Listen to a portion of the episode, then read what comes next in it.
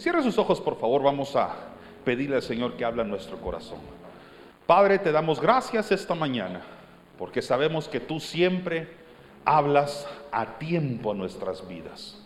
Hoy disponemos nuestro corazón para poder recibir la semilla de la palabra de Dios y que ésta sea sembrada en nuestros corazones para aumentar nuestra fe y también nuestra confianza en ti, Cristo Jesús.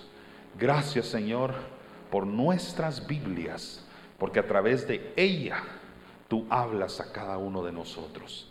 En el nombre de Jesús, gracias por este maravilloso tiempo. Amén y amén.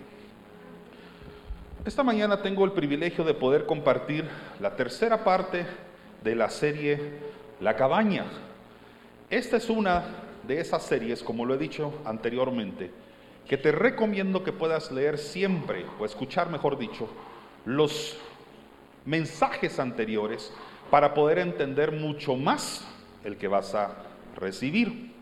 Siendo esta la tercera parte, si tú te has perdido tanto la primera como la segunda, quiero recomendarte que hagas tiempo durante la semana, o hoy si fuera posible, de poder escuchar los primeros capítulos. Creo que eso te va a abrir los ojos y el entendimiento de lo que esta serie está representando para los que la estamos recibiendo de todo corazón. La tercera parte es una parte que va a confrontar mucho quizás nuestros corazones y nuestras emociones, pero sé que Dios te va a consolar, su Espíritu Santo estará contigo. Decimos amén a eso. Muy bien. Quiero empezar haciendo lectura antes de revelar el tema de hoy, del libro de los Salmos, capítulo 55. Voy a leer el versículo 4 y versículo 6. Escuche usted atentamente. Dice así, mi corazón está dolorido dentro de mí y terrores de muerte sobre mí han caído. Temor y temblor vinieron sobre mí y terror me ha cubierto. Y dije, ¿quién me diese alas como de paloma? Volaría yo y descansaría. Esto no aparece en la pantalla, pero le voy a leer los versículos siguientes en traducción al lenguaje actual. Usted solo sígame porque no aparecerá en la pantalla. Dice, dice así, quisiera yo tener alas y volar como paloma hasta un lugar tranquilo, sea, un refugio. Me iría muy lejos de aquí. Me iría a vivir al desierto. Buscaría refugio y me pondría a salvo de los que me atormentan. Es un salmo difícil de leer. Es un salmo que no quisiéramos que reflejara a veces nuestra realidad, pero lo cierto es que a todos nos llega un momento parecido a lo que este salmo describe. Momentos de terror, momentos en que somos confrontados por crisis o circunstancias que producen miedo en nuestro corazón o en nuestras mentes. Y el salmista acá saca su humanidad y dice, si yo pudiera, volaría como paloma, escaparía de este lugar y buscaría un refugio, un refugio de paz. La cabaña es una serie que representa ese momento en el que buscamos a Dios o Dios nos busca a nosotros y quiere tener un encuentro personal con cada uno para tratar asuntos que están metidos en nuestra mente, en nuestro corazón, que quizás no le hemos puesto un punto y final. Heridas, sentimientos o emociones que todavía están ahí lacerando nuestra vida espiritual, lacerando nuestra relación con Dios y Dios nos dice, tengo una cita contigo. Hay algo que necesitamos hablar. Hay una conversación que quiero tener contigo porque hay temas que has dejado en el pasado, cosas que has querido meter en la gaveta o en el archivo de tus pensamientos. Sin embargo, todavía son heridas que están abiertas y que no han terminado de cicatrizar. El tema de esta mañana se titula así, el miedo. Una de las cosas que los humanos y por supuesto los cristianos también tenemos que afrontar son los miedos. Tenemos que aprender lo que la Biblia habla sobre el miedo. Y más importante todavía, ¿qué es lo que la Biblia nos dice con respecto al miedo? O los miedos que nosotros podemos en algún momento tener. El miedo no tiene ni discrimina edad. Chiquitos, jóvenes, adultos o ancianos, todos tenemos que afrontar en algún momento de nuestra vida la triste realidad de que tenemos cierto miedo en nuestro corazón. El miedo normalmente es provocado por las dificultades ante problemas. Y quiero leerles Santiago capítulo 1, desde el versículo 2. Creo que es una muy buena forma de comenzar el tema de este domingo. Y dice así, hermanos en Cristo, ustedes deben sentirse muy felices cuando pasen por toda clase de dificultades. Hace unos domingos yo había citado este versículo en otro contexto, pero si algo resalta acá es el hecho de que es difícil decir que estamos felices cuando estamos teniendo dificultades. Solo la Biblia hace eso. Solo la palabra de Dios pone una cosa tan contrastante como lo es la felicidad con la dificultad. El mundo te va a enseñar todo lo contrario. Te lo voy a leer como lo leería el mundo. Mucha, ustedes deben sentirse muy felices cuando pasen por toda clase de clavos. O mejor dicho, deben pasar, sentirse muy tristes cuando pasen por toda clase de clavos o dificultades. Pero no normalmente nos ponen la felicidad en la misma oración que las dificultades. Pero esta es la palabra de Dios. ¿Cuántos dicen amén? Así que por más complicado que sea entenderlo, aún más aplicarlo. La Biblia nos exhorta que los problemas, las dificultades, deberían de sacar nosotros la felicidad, el gozo, hasta la alegría. Y dice, así, cuando su confianza en Dios sea puesta a prueba, todos digan prueba, ustedes aprenderán a soportar con más fuerza las dificultades. Por lo tanto, deben resistir la prueba hasta el final para que sean mejores y puedan obedecer lo que se les ordene. Si tú pudieras colocar todo esto en una declaración personal, o sea, si lo pudiéramos resumir a cómo lo podemos poner en práctica como cristianos, he hecho un parafraseo y te lo coloco ahora en la pantalla para que lo podamos poner en práctica. Si dice, las dificultades ponen a prueba mi confianza en Dios. Así aprenderé a soportar con más fuerza las dificultades futuras. Y además, seré mejor y seré obediente. Esto no, lo, no está en la Biblia, esta es mi interpretación de lo que te acabo de leer. Déjenmelo ahí, por favor. Las dificultades ponen a prueba tu confianza en Dios. Y en la manera que nosotros superamos las dificultades o los problemas, aprendemos a soportar con más fuerza las dificultades futuras. Eso nos hace mejores y nos hace obedientes.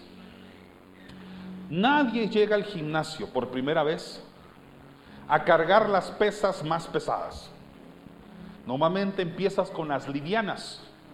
Y en, la manera en que tus músculos empiezan a fortalecerse, las fibras de tus músculos comienzan a crecer y hacerse más grandes, tú puedes aumentar el peso y con ello cada vez tu masa muscular va aumentándose y aumentándose. Nadie entra al gimnasio a cargar 100 libras. Todos empiezan por 10, 20, 30 y así sucesivamente.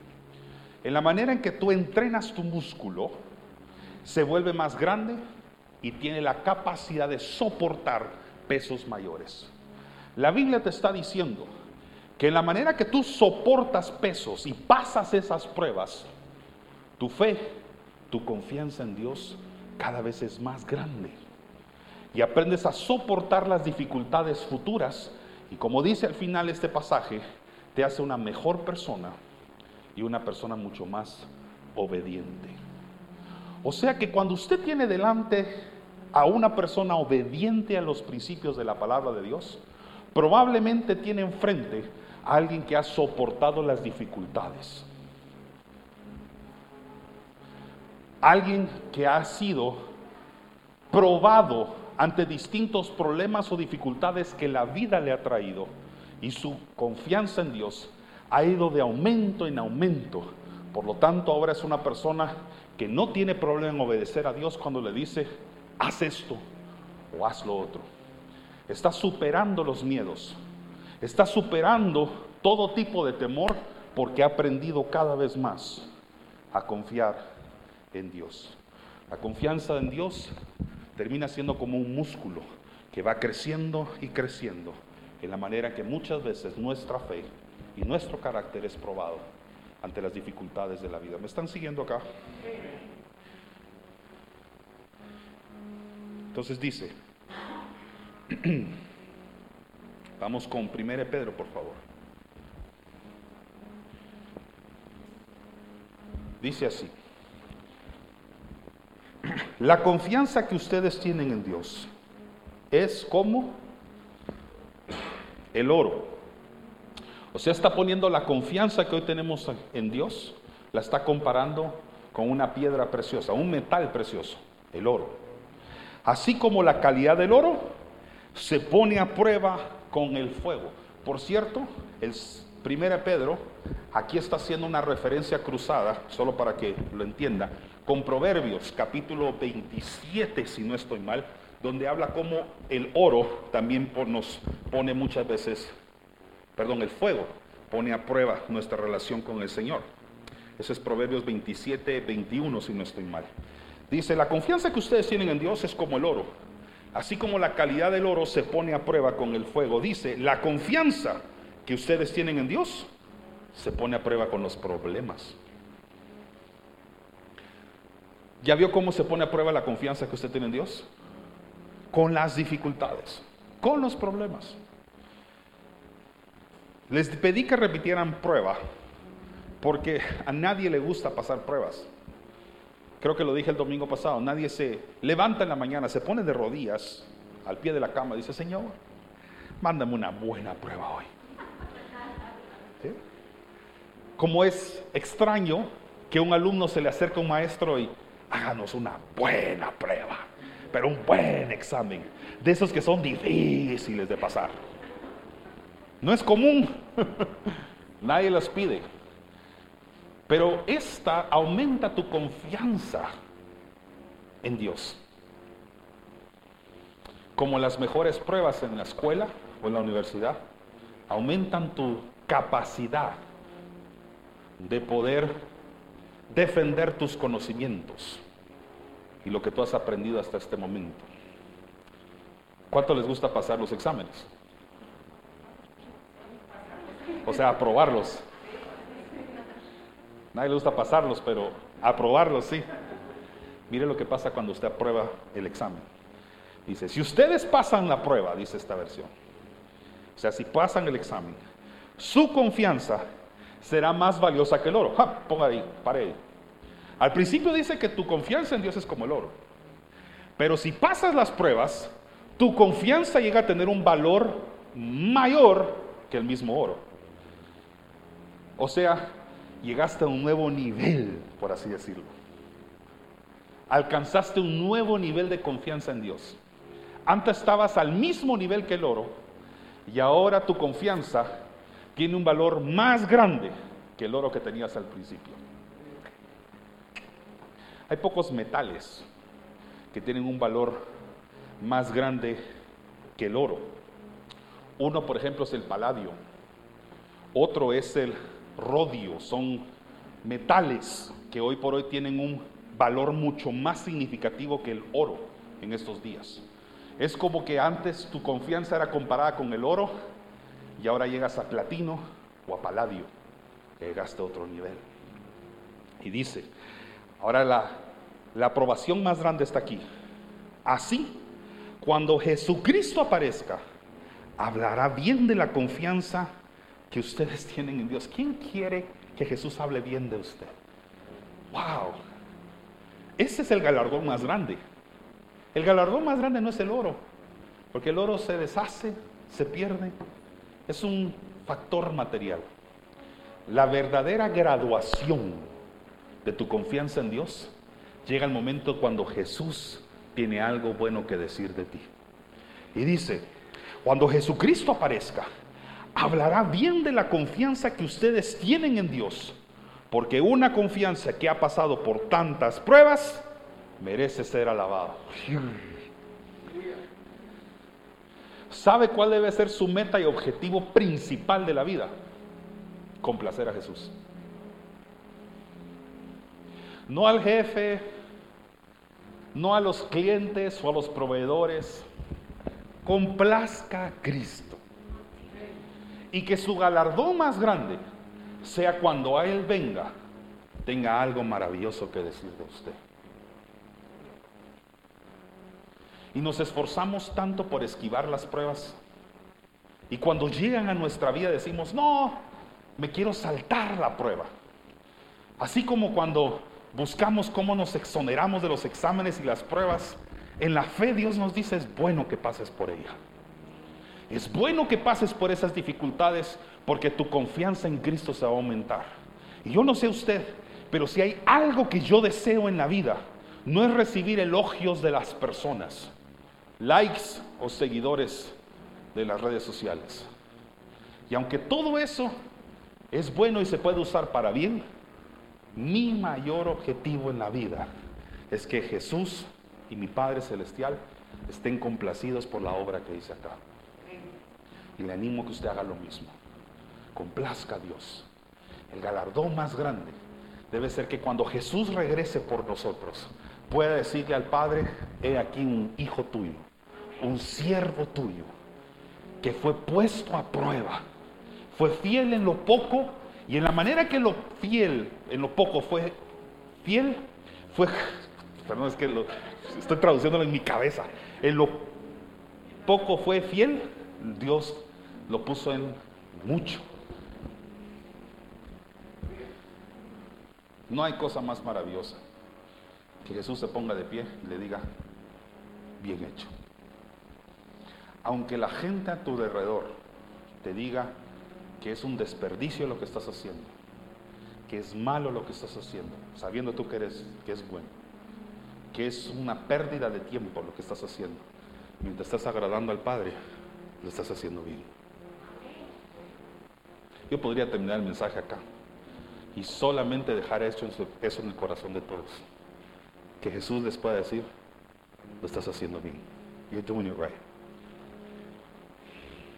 Perdón que haya sido tocado en este momento, pero es que es quizás uno de los momentos más gratificantes cuando yo tengo un encuentro con mi Señor y estoy orando y le estoy pidiendo por dirección o guianza en las cosas que hago, particularmente aquí. Y que sienta que el Espíritu Santo me diga, lo estás haciendo bien. Aunque la gente a tu espalda no le parezca lo que estás haciendo, porque tiene sus propias opiniones y sugerencias. Cuando sabes que Jesús te está diciendo, lo estás haciendo bien, no te importa lo que la gente diga, no importa lo que Jesús dice. Amén. Entonces, quiero hablar hoy sobre una prueba. Una de las pruebas de pruebas. Porque si vamos a hablar de pruebas, hablemos de las pruebas difíciles. Y probablemente una de mis favoritas para predicar está en Mateo capítulo 14, versículos 22 al 32. No podía tocar esta serie sin hablar sobre esta maravillosa historia. Mateo 14, 22 dice así en traducción al lenguaje actual.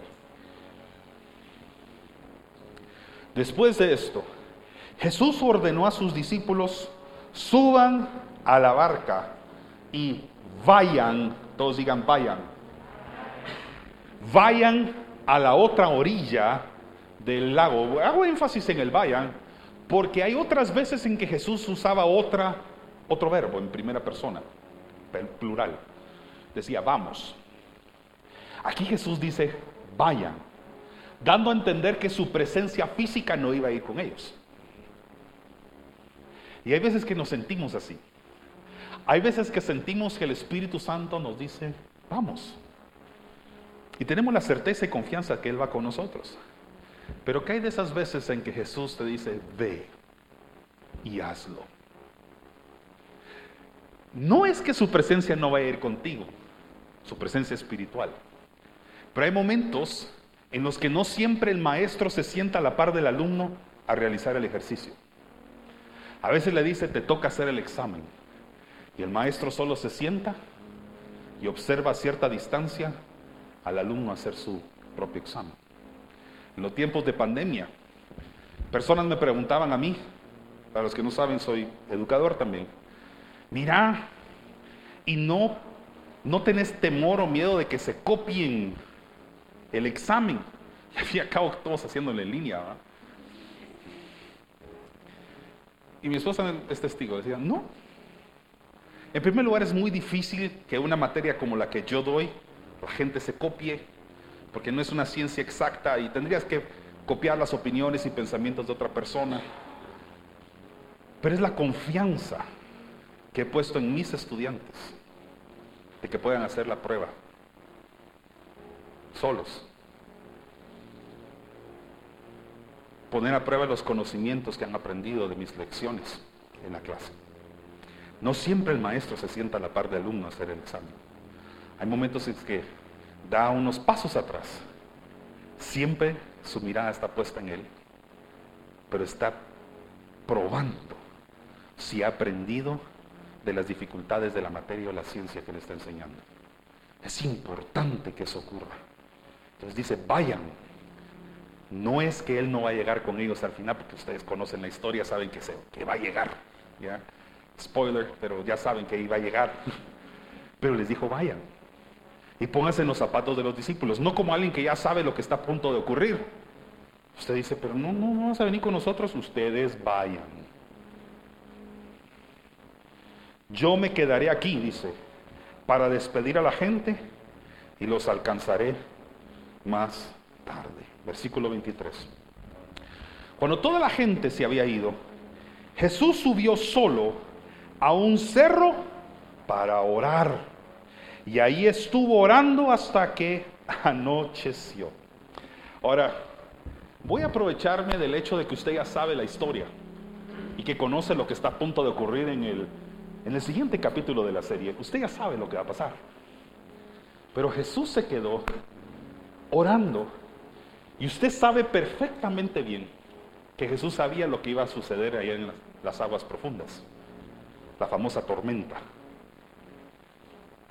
Póngase a pensar. Podemos creer por un instante que Jesús se quedó orando por la fe de sus discípulos, por la vida de ellos que estaban a punto de pasar pruebas. No estaba físicamente con ellos, por su corazón y su espíritu sí. Probablemente estaba diciendo, Padre, mis alumnos, sus discípulos, mis alumnos están a punto de pasar una prueba difícil. Que tu presencia esté con ellos yo me uniré a ellos en el momento más difícil del examen. Pero te pido por sus corazones, que guarde su vida y guarde sus corazones. No dice exactamente esa oración, pero quiero creer de que Él estaba preparando su corazón y el corazón de sus discípulos para lo que apenas un par de horas después, o minutos después, no sé cuánto tiempo transcurre, iba a ocurrir. Entonces la pregunta que mucha gente se hace es, ¿Jesús ora por nosotros? ¿Ora Jesús realmente por nosotros como hijos de Dios? Déjeme darle dos versículos bíblicos. Uno, Romanos 8:34.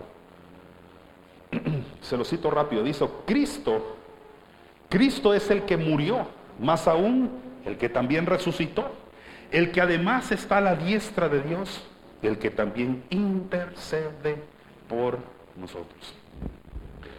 O sea que Jesús sigue orando por usted y por mí está intercediendo delante del Padre por cada uno de nosotros. Y le leo una más, 1 Juan capítulo 2.1. Dice, hijitos míos, abogado tenemos para con el Padre? A Jesús, el justo. Diga Jesús intercede por mí. ¿No le parece maravilloso de que Jesús ore por usted, intercede por usted y que además la Biblia diga y es su abogado porque usted es justo? Yo quiero a Él como mi abogado. Que cuando la acusación del enemigo llegue en mi contra, hay un abogado en el cielo llamado Jesús que me diga, Él es justo. Righteous, se dice en inglés. De regreso a Mateo capítulo 14, por favor. Quiero leerles algo, o quiero enseñarles algo. Creo que lo expliqué en el año 2021, si no estoy mal. Existe causa y existe efecto. Un problema que causa, digamos, otro tipo de problemas consecuentes. O sea, el efecto de otro problema. Se lo voy a poner en el versículo 24 así. Dice, mientras tanto, la barca ya se había alejado bastante de la orilla y navegaba contra el viento. Todos digan contra el viento. ese es el problema. El viento estaba soplando fuertemente. Iba en contra del viento la barca. O sea, la navegación era difícil. Ahí empieza la prueba. Ahí empezó el primer ítem del examen. Ya lo estaban leyendo los discípulos y Ay, la primera está difícil. Ah, no, no pueden hablar en el examen, va. Ah, pero digamos que pensaron entre sí. Ay, la primera sí la puso difícil el maestro. En primer lugar, no vamos a favor del viento, vamos en contra del viento. Pero bueno, aquí viene la primera prueba. Y aquí viene el ítem número dos, la, segundo, la segunda pregunta del examen. Y las olas, todos digan olas, la golpeaban con mucha fuerza yo sé que esta no es clase de ciencias naturales, ni de física, pero déjeme explicarle cómo funciona el oleaje. Para que las olas en las aguas se produzcan, el viento tiene que soplarlas. Partículas del viento, micropartículas, chocan, eso es algo que sus ojos no pueden ver, con las micropartículas que están en la superficie del agua y empiezan estas a moverse y a agitarse eso es lo que provoca la agitación en las aguas. Pero hay un efecto que ocurre antes. Para que el viento ocurra, tiene que haber cambios climáticos, cambios de temperatura. Partículas frías y calientes empiezan a moverse en el aire y esto provoca agitación de partículas gaseosas. Cuando estas empiezan a tocar las partículas líquidas, entonces eso empieza a provocar olas y olas. O sea que todo empieza con un cambio de temperatura, con la presencia o la ausencia del calor. Presencia, ausencia de calor, alborota las partículas en el aire y consiguientemente empiezan entonces a alborotar las partículas que están en la superficie del agua.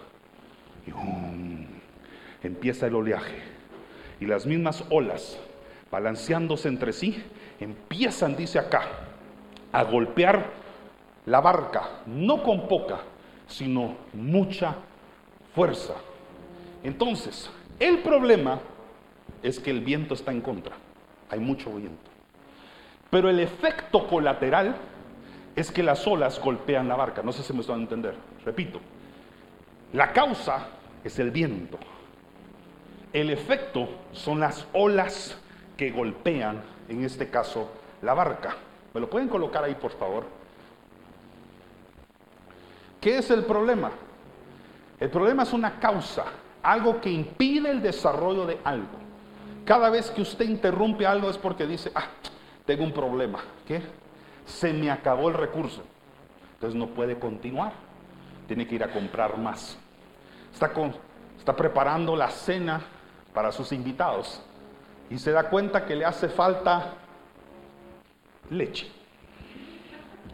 Entonces dice, tengo un problema interrumpe el desarrollo de la cocina y tiene que ir a comprar más recursos para poder continuar. Problema es cada vez que usted iba en un flujo natural, algo que, algo que fluía con normalidad y de pronto, ¡pum!, algo lo detiene. You have a problem. Y por eso muchas veces decimos problema los problemas, matemáticos, físicos, químicos, por ejemplo. Porque los vemos y decimos, wow, qué problema. Interrumpe el flujo natural de lo fácil y de pronto se pone difícil la cosa. Le hubieran inventado otra palabra, ¿verdad?, para matemática, pero problema le tenían que colocar los primeros matemáticos y vaya si no es un problema. Pero estos causantes provocan un efecto colateral, que ese es el resultado. O sea, el evento consecuente. Y le voy a poner unos ejemplos en la pantalla ahorita para que me pueda seguir. Por ejemplo, un problema es el desempleo. Pero esto provoca un efecto colateral como, por ejemplo, escasez, falta de recursos en la casa o hasta estrés.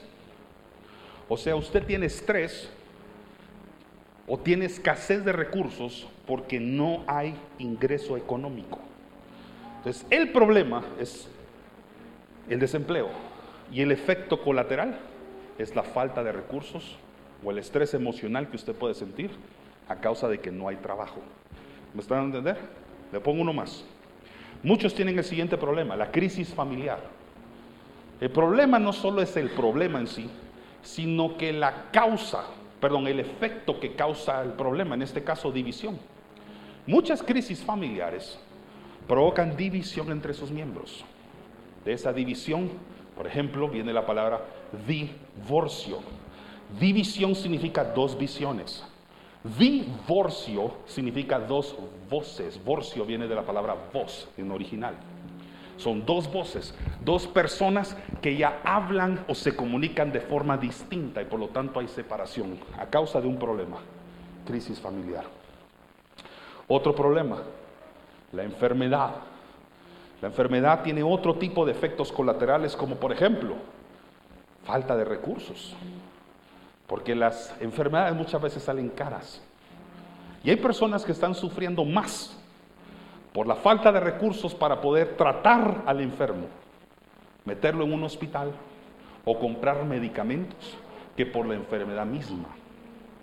Hay gente que cuando se enferma o tiene una crisis de enfermedad, le provoca más ansiedad y estrés el hecho de que no tienen recursos a la enfermedad en sí. O también, por ejemplo, puede afectar el ánimo, entre otras cosas más. Y le voy a colocar un problema más. El salir herido, por ejemplo, de una relación familiar, amistosa o sentimental. El efecto colateral que esto provoca a veces es inseguridad, o tristeza, por ejemplo, en el corazón de la gente.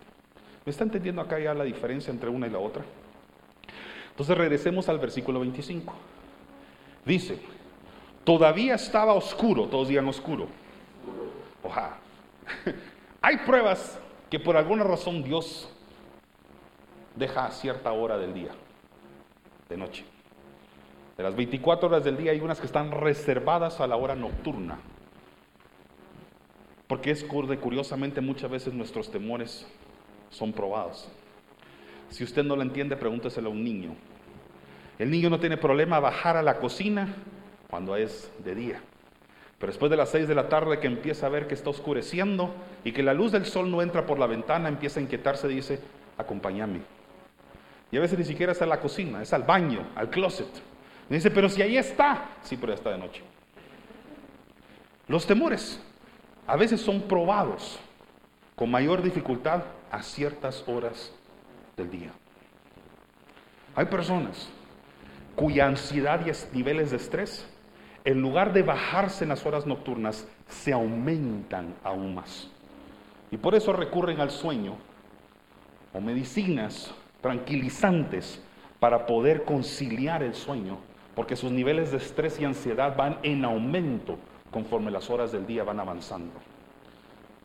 Tengo una palabra para ti, y esto no estaba planificado, pero aunque la noche sea muy oscura, la mañana siempre va a llegar. Y la Biblia dice que nuevas son sus misericordias cada mañana. Así que aunque tú tengas temor en las horas nocturnas, y eso para muchos de ustedes, no sé quién estoy hablando acá, eso se manifiesta en ansiedad durante la noche, pesadillas o sueños no deseados. Hoy en el nombre de Jesús mi oración es que Dios pueda tratar en esta cabaña en este refugio donde te está metiendo a tratar y desarraigar ese miedo de tu corazón y que puedas dormir en paz. Amén. Dice, todavía estaba oscuro. Cuando Jesús se acercó a la barca, iba caminando sobre el agua. ¿Se acuerda que era el agua? El viento era el problema, pero el agua es lo que realmente le tenían ellos miedo. El viento no era totalmente el problema, era el agua que se quería meter en la barca y que los iba a hundir. ¿No le parece maravilloso si entiende la simbología que está detrás de esto? Que Jesús estaba caminando sobre las cosas que le daban miedo, porque Él es autoridad sobre aquello a lo que usted le tiene temor. Ahora viene Jesús y está caminando, enseñando su valiosa lección. Todo lo que tú temes en este momento, Jesús puede caminar sobre ello. Por eso tú le puedes tener miedo hasta las serpientes. Cristo pone su, pie sobre su cabeza para decirte no hay nada que te haga daño. Cristo camina sobre las circunstancias que a ti hoy te están atemorizando. Muchos tienen temor por la falta de recursos, la escasez, el desánimo, la inseguridad que te han dado los problemas por los cuales tú estás atravesando. Y Cristo, que aunque tú sentías un poquito distante, pero que nunca había dejado de poner su ojo sobre ti, y que está orando, intercediendo al Padre por la prueba que estás atravesando, hoy se acerca en tu refugio con Dios y te dice, aquello que te daba miedo, quiero enseñarte que yo tengo mayor autoridad. Ese debió haber sido el momento. Aquí en la pregunta número 4, no sé por cuál vamos, ellos la sacaron mala. y les voy a explicar por qué la sacaron mal. Fíjense, llenos de miedo, todos digan miedo, no para ministrárselo, sino para que entiendan, están llenos de miedo. Dicen, gritan, un fantasma. Ahí sí la sacaron mal. Ahí sí, esa sí la sacaron mala. Esa sí estuvo mala. Las primeras iban más o menos, porque al fin y al cabo iban remando contra las aguas. Tal vez sacaron la primera buena. La segunda, pues saber ni qué esfuerzo estaban haciendo porque el agua no se metiera. Sacaron la dos, difícil, pero la sacaron. Pero la número tres es que Jesús se acerca y no lo reconocieron. Ahí la tuvieron mala. Y le dijeron, un fantasma un fantasma. Y versículo 27 dice, Jesús responde, cálmense, soy yo, no tengan miedo. ¿No le parece maravilloso eso? Cálmense. ¿Sabe? Pudiendo haber calmado las aguas, calmó el corazón de ellos. ¿Tenía la autoridad para calmar las aguas? Sí, y lo vemos en otro pasaje donde interrumpen el sueño de Jesús en la barca, estaba tranquilamente dormido. Maestro, no te importa que nos estamos hundiendo. Solo se levanta, les da una clase. Le dice, espérense. Calma el viento. Le ordena al viento y las aguas dice que se calmaron. Le habló al problema y el efecto colateral se calmó. Pero aquí Jesús usa otro tipo de método, otro procedimiento. Y en lugar de calmar el agua, para lo cual sí tenía autoridad, calmó el corazón de ellos. Y las aguas seguían golpeando la barca. El viento seguía soplando, pero él quería quitar el miedo del corazón. Hay ocasiones en las que Dios va directamente a calmar las tormentas de tu vida y por lo tanto tendrás paz. Pero hay otras en las que permitirá que siga la crisis, la dificultad y los problemas allá afuera. Y a quien va a calmar es a ti. Es a ti con quien va a tener una clínica. Y por eso el refugio es esto. El refugio representa un tiempo a solas con Dios, sabiendo que hay una realidad afuera de esa puerta de la cabaña que tienes que afrontar pero quiere tratar con tu corazón. Ya habrá momento para calmar la crisis o los problemas que te están robando la paz. Ahorita quiere infundir paz en tu vida. para que cuando tú salgas, salgas confiando en quién está contigo. No tengan miedo. Versículo 28. Entonces Pedro le respondió, Señor, si realmente eres tú, ordena que yo camine también sobre el agua. O sea, ordena que yo pueda caminar sobre la crisis, sobre el efecto colateral. Y además pueda ir hasta donde tú estás. Y Jesús le dijo, ven. De inmediato Pedro bajó de la barca, caminó sobre el agua y fue hacia Jesús. Mire lo que tuvo la voz de Jesús ahí. Se lo dejo en la pantalla para que lo pueda guardar y enseñar y aprender. La voz de Jesús tuvo autoridad para reprender el miedo del corazón de Pedro. Porque le dice, Señor, si eres tú, ordena. No ordena el viento que se calme, ordena que yo pueda ir hasta donde tú estás. Y él le dijo, ven. La voz de Jesús, la voz de Dios, fue suficiente para aumentar la confianza de Pedro, suficientemente bien para poder caminar sobre lo que le daba miedo. O sea que tú lo único que necesitas es la voz de Dios, la palabra de Dios exhortándote a decirte, no tengas miedo y ven hasta donde yo estoy. Ven a refugiarte conmigo. Presta tu mirada a mí y yo desarraigaré, quitaré el miedo que hay en tu corazón mientras tu mirada esté puesta en mí.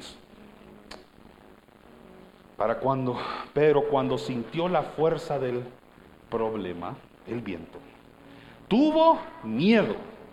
Ahí mismo empezó a hundirse y gritó, Señor, sálvame. Todos digan la misericordia de Jesús siempre llega. Ok, Jesús es el tipo de maestro que si el alumno está en serio problema en la prueba, levanta la mano y le dice, Señor, sálvame de esta. Esta está difícil. Tiene tanta misericordia que se levanta de donde está y va en tu ayuda. Jesús es maestro de maestros. Yo sé que esto tal vez no lo van a entender más que algunos que entienden la comunidad educativa o escolar. Pero tú no tienes idea cuánto estos principios han bendecido mi vida como formador y educador. Para mí Él se convirtió en un modelo de magisterio por cosas como esta.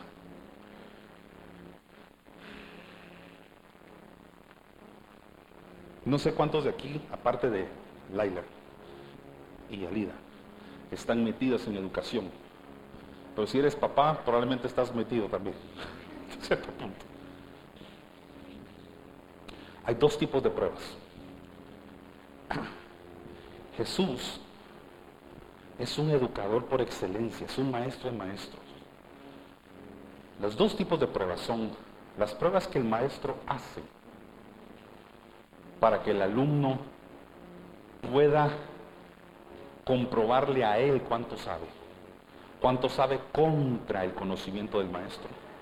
Y la segunda prueba es la que el maestro hace para que el alumno pueda comprobar cuánto sabe de la ciencia que ha aprendido.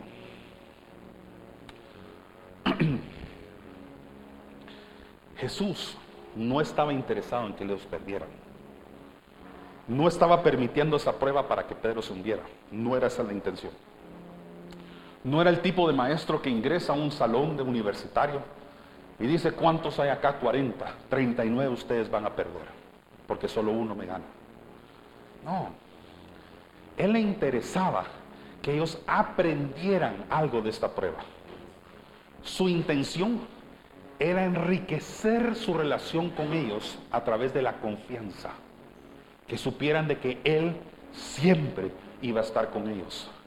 Su intención no era que Pedro se hundiera.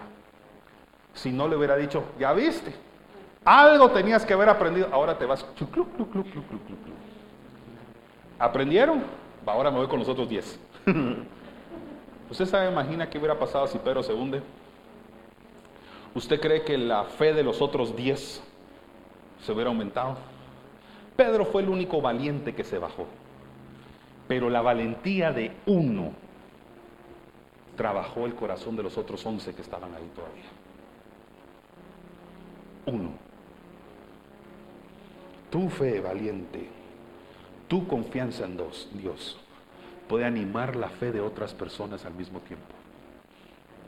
Dios puede usar tu vida como plataforma de predicación para que otras personas también confíen en Él. Y probablemente en medio de la prueba te vas a hundir. Te vas a fijar en los problemas y en lo difícil que es a veces confiar en Dios. Y vas a sentir como, yo me estoy hundiendo. Estoy tratando de confiar en Dios, pero cuando me enfoco en los problemas y en las crisis a la par mía, yo me empiezo a hundir. Pero Jesucristo va contigo y te dice, vamos, te extiende la mano y te levanta otra vez. Y tú podrías decir, ya metí la pata. Y decir otra cosa, pero no se puede. Ya metí la pata. Ya la fregué. Y entonces Cristo te dice, no, tu fe puede inspirar a los otros que están ahí. Esos diez, los otros once, perdón, regresaron de regreso, regresaron a la orilla, fueron al otro lado, totalmente cambiados a través de esa valiosa lección, esa importante prueba que Dios está dando. Yo creo que lo que Jesús nos estaba tratando de enseñar es Juan 15, 5. Y es que separados de mí, nada podéis hacer. Jesús pudo caminar con Pedro porque estaban juntos no separados. Tú no puedes hacer nada separado de Cristo. Entonces, la cabaña de hoy, el refugio de hoy, que tiene que ver con los miedos, es cómo Cristo puede quitar el miedo que ha arraigado en tu corazón porque quiere tener un encuentro personal contigo. Y hace unos años atrás, esto lo prediqué anteriormente, así que lo voy a decir rápido. Leí un documento que hablaba sobre los miedos más comunes de los seres humanos y me encontré con ocho. Ocho son los miedos universales, así son llamados por muchas personas, muchos psicólogos. Ahí aparecen ahorita en la pantalla. El miedo a la soledad, a las finanzas, a quienes tienen miedo porque tienen mucho y no saben qué hacer y a quienes tienen miedo porque tienen poco y tampoco saben qué hacer. El miedo a salir herido, por ejemplo, físicamente o emocionalmente de una circunstancia. El miedo a perder algo o perder a alguien. El miedo al fracaso, a la muerte, al rechazo y probablemente el número 8 resume todos los anteriores. A lo que no sabemos, el miedo a lo desconocido. Es probable que tú te identifiques con uno o varios de esos miedos. Has venido a la cabaña correcta. Has venido al refugio con Dios para que Dios pueda tratar cualquier miedo que esté arraigado en tu corazón en este momento. Y la pregunta es, ¿qué dice la Biblia al respecto? ¿Qué dice sobre cada uno de estos miedos? Voy a empezar con el número uno, con la soledad. Por supuesto que habla mucho, pero te voy a mencionar algunos. Isaías 41:10, alguien necesita escuchar esto. No temas, porque yo estoy contigo. Hay quienes necesitan leer eso y recordarlo a su corazón cuando se sienten solos o solas. Recordar que hay alguien que te dice, no tengas miedo, yo estoy contigo. No desmayes, yo soy tu Dios, que te esfuerzo, siempre te ayudaré y siempre te sustentaré con la diestra de mi justicia. Si alguien se siente solo, sola, esa es la palabra que usted vino a recibir hoy. Recuerde, la palabra es lo que necesitamos para que Dios quite el miedo de nuestro corazón y aumente su confianza. Aumentemos, perdón, nuestra confianza en Él. Tal vez alguien aquí tiene miedo a la escasez. Hay dos tipos de miedo en cuanto a la escasez. Quedarse sin nada porque hoy tiene todo. O nunca tener todo porque hoy no tiene nada. O sea, hay personas que tienen temor porque tienen mucha riqueza y no saben qué hacer con ella. No duermen pensando que el día de mañana pueden perder lo que con tanto esfuerzo han hecho. Y hay otros que no pueden dormir porque no saben qué van a comer el día siguiente. De cualquier forma, el miedo hasta en lo financiero se puede manifestar. Y el Señor te dice esta mañana, ya ellos dijo, cuando os envíe sin bolsa, sin alforja y sin zapatos, ¿os faltó algo? Y ellos dijeron, nada. Mientras Dios te envíe, así como a ellos los envió, les dijo, vayan. Sepa que cuando tú vas bajo orden divina a un lugar, a una situación o circunstancia, nada te hará falta. Por eso admiro mucho el llamado misionero, a los que saben qué es eso. Porque a veces van físicamente sin nada, mas Dios se preocupa por todo de ellos. Es impresionante para los que en algún momento en su vida han conocido a gente llamada a lo misionero, a ir a compartir el mensaje del Evangelio. Su última preocupación es dónde van a dormir. Cristo siempre se ocupa de ellos. Número tres, a quienes tienen temor a salir heridos. Tal vez las circunstancias que tú has vivido anteriormente han provocado cierta inseguridad en tu corazón. Entonces ya no te atreves a establecer nuevas relaciones con la gente porque una vez saliste herido o herida de una circunstancia. Y eso es lo que la Biblia tiene que decir. Isaías 53:5. Pero Él fue herido por nuestras rebeliones, fue golpeado por nuestras maldades. Él sufrió en nuestro lugar y gracias a sus heridas recibimos la paz y fuimos sanados. La razón por la que te leí esto es que si tú tienes temor de salir herido, ve con Jesús. Es experto en heridas y en cicatrización de las heridas. Cuando Él resucitó, sus marcas todavía estaban ahí, pero no eran heridas, estaban cicatrizadas. Así que cuando no sepas qué hacer y tengas temor a salir herido o herida, busca refugio en Cristo. Número cuatro, a quienes tienen temor de perder algo o perder a alguien. Probablemente ese algo o alguien es, son personas a quienes tú estimas o amas mucho. La Biblia dice en Juan 11, le dijo Jesús, yo soy la resurrección y la vida. El que cree en mí, aunque esté muerto, vivirá. Y todo aquel que vive y cree en mí no morirá eternamente. Y la pregunta es, ¿crees esto? Tienes temor a perder a una persona. Y quizás la realidad es que en algún momento la persona a quien tú estimas o amas va a dejar de existir en este planeta, físicamente hablando. Pero recuerda que Él es la resurrección y la vida. Todas las aflicciones que nosotros pasamos hoy, aún el luto y la muerte, son temporales. Nuestra paz, nuestro consuelo y relación con Dios son perpetuas y eternas. Ora por los enfermos. Ora por la gente que amas. Pero aún si Dios las llama, como te llamaré a ti en algún momento, recuerda que tienen morada eterna esperándoles. Y a ti también algún día tu paz y tu consuelo tiene que ser la resurrección del Señor. No te pierdas ese mensaje que voy a estar predicando el domingo de resurrección precisamente. A recordar lo que es el poder de la resurrección. Y que Él toma poder sobre la muerte para que tú tengas paz. Otros tienen temor al fracaso o a fallar. Salmos 37.5.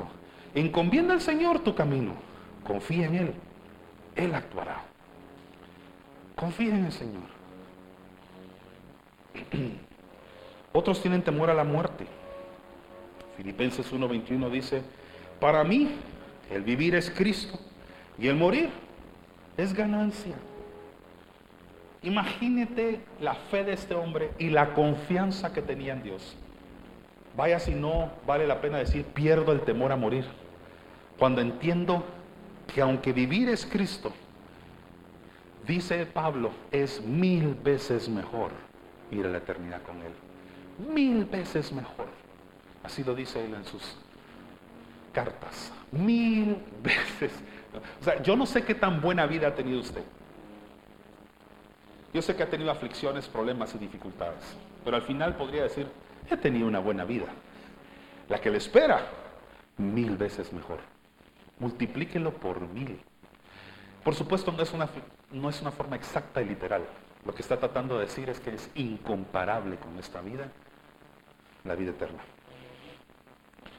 Otros tienen temor a rechazo. Lucas 10, 16 dice, luego Jesús les dijo a sus discípulos, cualquiera que los escuche a ustedes, me escucha a mí. Cualquiera que los rechace.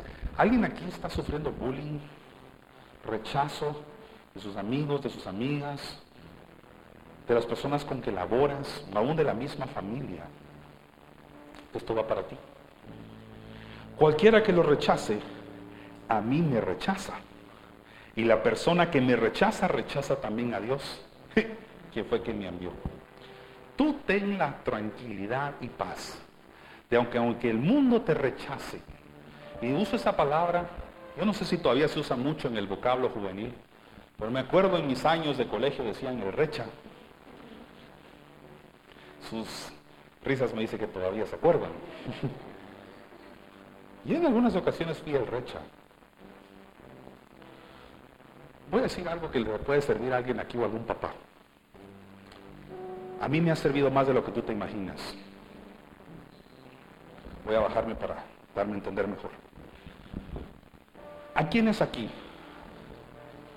O ustedes o sus hijos han sido marcados y rechazados por ser diferentes. Y eso ha significado muchas veces que sus hijos sean apartados del resto. Espérenme, le voy a traer consuelo, no tristeza. Y quizás tu corazón y tu mente están tentados a pensar en esto. Pobrecito, está solo, sola. Espérame, espérame. Déjame decirle algo de ese a quien usted cree que es pobrecito, pobrecita, porque siempre está solitario. Si la persona está sola, porque está rechazando ser parte del resto que peca, o hace cosas inmorales e incorrectas, la próxima vez véalo como un valiente. Que en lugar de apegarse a lo que todos sus amigos, todos los cuates hacen, dice, no voy a comprometer mis principios y valores. Me voy a sujetar y seré obediente. Deje de verlo como un rechazado y pobrecito y empiece a verlo como una persona valiente, que no compromete sus principios y su moralidad y dice, prefiero estar solo y agradar a mi Padre, a Jesús, a mis papás, que estar con todos los demás y estar en desobediencia. No siempre por eso los Josés que tienen túnica de colores están rodeados de gente. A veces están solas y solos en un proceso donde dice Jesús, aunque el mundo lo rechace, yo estoy con ellos. Entonces cambia tu forma de ver a la gente que a veces permanece sola o que dices que no voy a ir acá ah, siempre para variar vos, está siendo más valiente de lo que usted se imagina. Porque si fuera cobarde, diría, sí, me voy a ir con ellos. Pero prefiere la moralidad, la ética y ser justo y correcto delante de Dios que la aprobación de los hombres. Lucas 6:28, si tú eres uno de esos, esto es para ti. A quienes los insulten, Respóndanles con buenas palabras. Si alguien los rechaza, oren por esa persona. Enséñale a tus hijos que cuando alguien los rechace, en lugar de decirle, hace lo mismo, defende tus derechos, vengate, dígale, ora por el corazón de esa persona. Ora por ellos. Lo desconocido, número 8 y el último. Si usted tiene temor a lo desconocido, a lo que no sabe qué va a pasar, Salmos 32.8 dice, te haré entender y te enseñaré el camino en que debes andar. Sobre ti fijaré mis ojos. Pedro no sabía nada más y nada menos que mantener la mirada puesta en Jesús. Yo no sé ¿Cuántos aquí necesitaban escuchar ese mensaje? Pero yo sí. Yo lo predico y me escucho a mí mismo, crean, me autoministro. Ah, el que me ministra es el Espíritu Santo, no soy. Pero todos necesitamos un refugio en medio de las tormentas. Muchos quisiéramos que Cristo inmudezca las tormentas y crisis de una vez. Pero hay quienes aquí han aprendido a confiar en Dios no porque silenció las voces de la gente que te criticaba, que te perseguía o te oprimía, sino que la gente lo siguió haciendo y empezó a tratar con tu vida y tu corazón y te dio paz en medio de ella. Él es tu mejor refugio. Tu mejor refugio siempre es Jesús. Amén. Tu mejor refugio es Jesús. Recuerda, hay veces que la tormenta va a seguir rugiendo. Las aguas van a seguir golpeando y atemorizando tu vida y tu corazón. Pero a quien Jesús quiere calmar es a ti. Después la tormenta vendrá la paz. La tormenta se va a calmar, pero a quien quiere ministrar paz hoy es a ti. A ti. Con cualquiera de esos ocho. O aún si hoy el Señor ha tratado con los ocho temores, que en el nombre de Jesús sea reprendido eso de tu vida. Amén.